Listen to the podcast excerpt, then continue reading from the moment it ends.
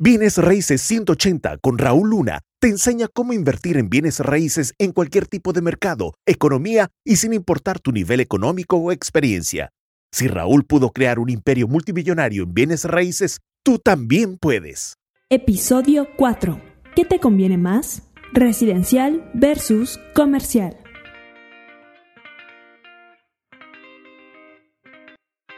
Entre lo que es inversiones bienes raíces residencial y bienes raíces comercial.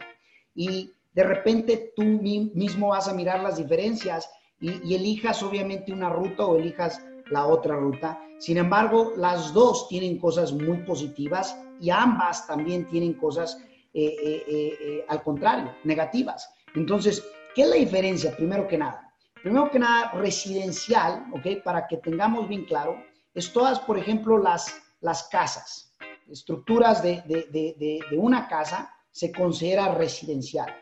Condominios, si es un condominio el que estás comprando o el que estás queriendo invertir, es residencial. ¿Ok? Y todo lo que conlleva dos casas en un terreno, tres casas, hasta cuatro casas en un terreno, o dos apartamentos, tres apartamentos, cuatro apartamentos en, un, en una sola parcela, está considerado residencial. ¿Ok? Y como residencial algunos beneficios para que tú lo tengas en mente. Eh, el costo de entrada es muy accesible, ¿ok? Es muy accesible. Por ejemplo, eh, como inversionistas, generalmente cuando vas a comprar para darle la vuelta, vamos a decir que vas a comprar para darle la vuelta, más gente califica para poder comprar algo en donde vivir dependiendo los puntos eh, promedios de la zona.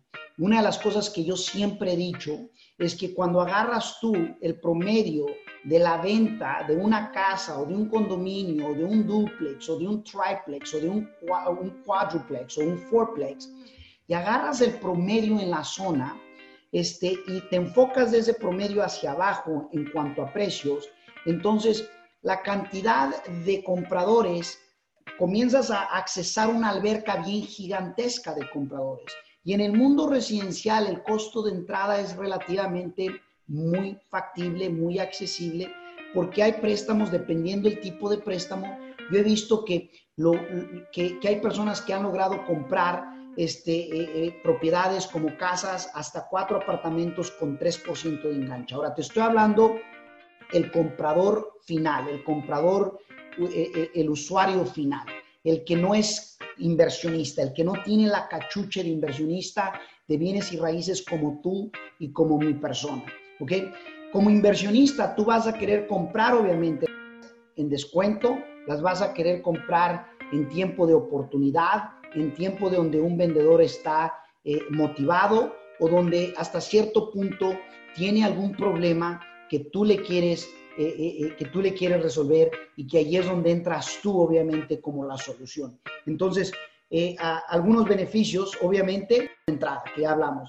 El segundo beneficio, para que tengas en mente, es sencillo y rápido de encontrar el valor relativo a lo comercial.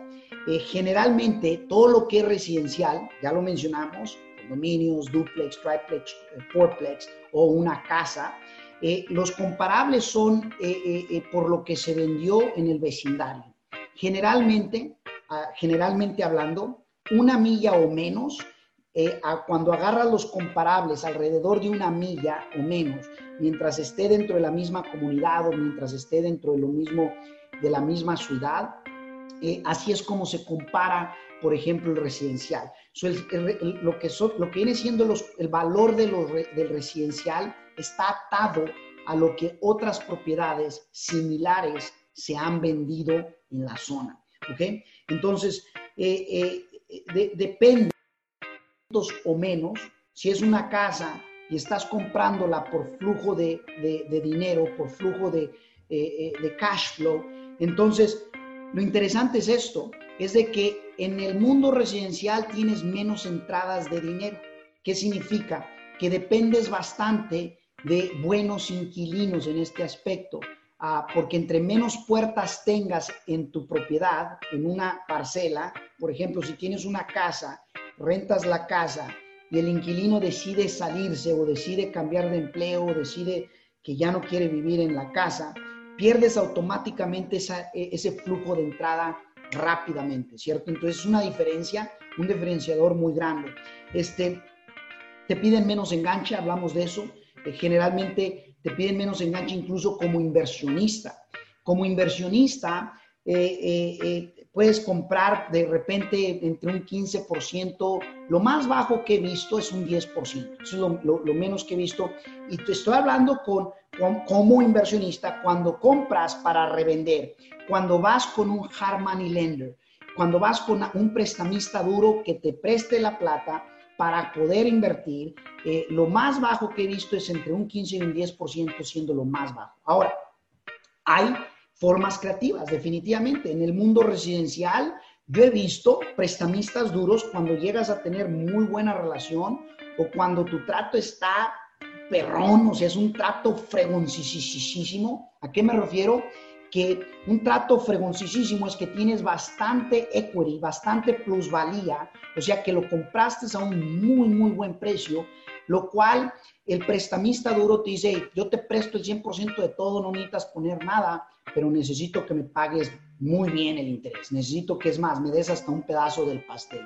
Me ha tocado ver eso. Sin embargo, viene más por relación que cualquier otra cosa, ¿ok? Entonces, son puntos obviamente en el, aspecto residencial. Si te encuentras en una eh, calle que está demasiado transitada, ¿ok? Eh, se cuenta como algo negativo, ¿ok? A diferencia de algo comercial. Algo comercial, si te encuentras en una calle sumamente transitada, y ahorita vamos a entrar en esas diferenciaciones, eh, es muy buenísimo. Entonces, entender las diferencias entre invertiré en residencial o invertiré en comercial, entender esas diferencias es crítico. Por ejemplo, una propiedad residencial. Tengan una idea de qué es, qué es ahora el, el, el totalmente lado opuesto de lo residencial. En lo comercial estamos hablando de cinco unidades, cinco apartamentos o más. En el momento que una parcela, cuando digo una parcela, estoy hablando de un terreno, ¿ok? Un terreno que cuente con cinco casas o más, cinco condominios o más, cinco apartamentos o más, ya es considerado comercial. El momento que le pega cinco, eh, eh, viviendas residenciales, automáticamente pasa a la categoría comercial. Las oficinas, edificio de oficinas es comercial. Eh, edificios industriales es comercial. centros comerciales como shopping centers, como los malls, son obviamente propiedades comerciales. Hoteles es propiedades comerciales. Edificios de single tenants, por ejemplo, han visto al Kentucky Fried Chicken, al McDonald's, que son edificios eh, de, una estructura, es comercial. Tiendas, de, tiendas como las que conocen, las grandes, ¿no? Como la, la Ross, cuando tiene un, local nada más en, una zona comercial, una zona obviamente de negocio comercial. Entonces, o edificios que tienen propósito especializado. Han visto, por ejemplo, edificios donde eh, eh, eh, cuidan a los ancianos, es comercial. Por ejemplo, edificios donde tiene comercial abajo y residencial arriba. En inglés se le llama mixed use, son de doble uso o uso mixto. El uso mixto se considera comercial y ese es otro tipo de, de propósito especializado, ¿ok? Entonces, ¿qué podemos ver en la parte comercial, por ejemplo? ¿Ok? Los retornos son generalmente más altos. Los retornos, o sea, las ganancias, eh, generalmente son más altos porque, eh, eh, porque el valor de cómo se llega en una propiedad comercial, tú lo forzas o lo, o, lo, o lo incrementas por lo que genera en ingresos. En pocas palabras, si compras una propiedad comercial y está generando, digamos, un ejemplo, digamos que genera 100 mil dólares al año de, de, rentas. Y los renteros no tienen, por ejemplo, eh, eh, un contrato. Inmediatamente tú les puedes incrementar la renta a 150 mil dólares, por decirlo así, al año. y el valor de ese edificio, ¡fum! Se, el momento, el momento que tú lo subiste, esos 50 mil dólares más, en ese instante ese edificio vale radicalmente diferente, drásticamente distinto. Y eso es obviamente una parte que a mí me encanta en la parte comercial, ¿ok? Ahora, eh, por lo general los inquilinos son más sofisticados, los renteros, en este caso los inquilinos, son más sofisticados, son generalmente más calificados, eh, los, eh, por ejemplo, los, los contratos son más a largo plazo. te pongo un ejemplo, yo, nosotros tenemos varios centros comerciales y los, por, generalmente los eh, eh, eh, renteros o en este caso a los negocios que le rentamos los espacios, los contratos son de 5 años, 10 años, algunas veces hasta 15 años.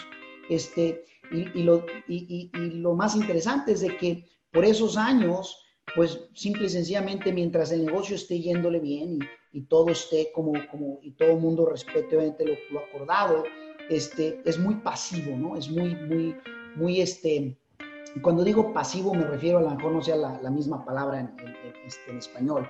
Es muy tranquilo, pues, ¿no? No hay mucho envolvimiento. Entonces, eh, y luego también hay lo que se llama eh, eh, triple net leases, acuerdos de triple net. Y el triple net, nada más para que tengas un contexto, es cuando el inquilino paga, y esto es muy común en las propiedades comerciales. Esto es muy común, especialmente en centros comerciales, en, este, propiedades de, una estructura que se le está rentando a una tienda, se le está rentando a algún restaurante o algún tipo de negocio. Es muy común hacer los eh, eh, eh, acuerdos triple net. Y el triple net lo que es, es que el inquilino paga por 100% todo, todo paga hasta por los impuestos del dueño, paga hasta por la aseguranza del dueño, paga por la luz, la agua, el gas, paga por todo el 100%. En pocas palabras, al dueño eh, eh, le entra el dinero limpio de ese flujo.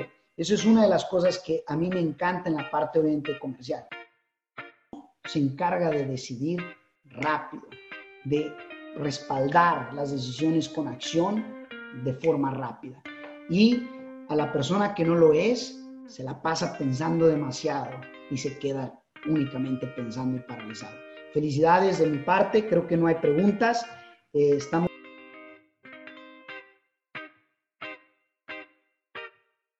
¿Quieres saber más del mundo de las inversiones en bienes raíces? Visita rauluna.com diagonal aprender. rauluna.com diagonal aprender.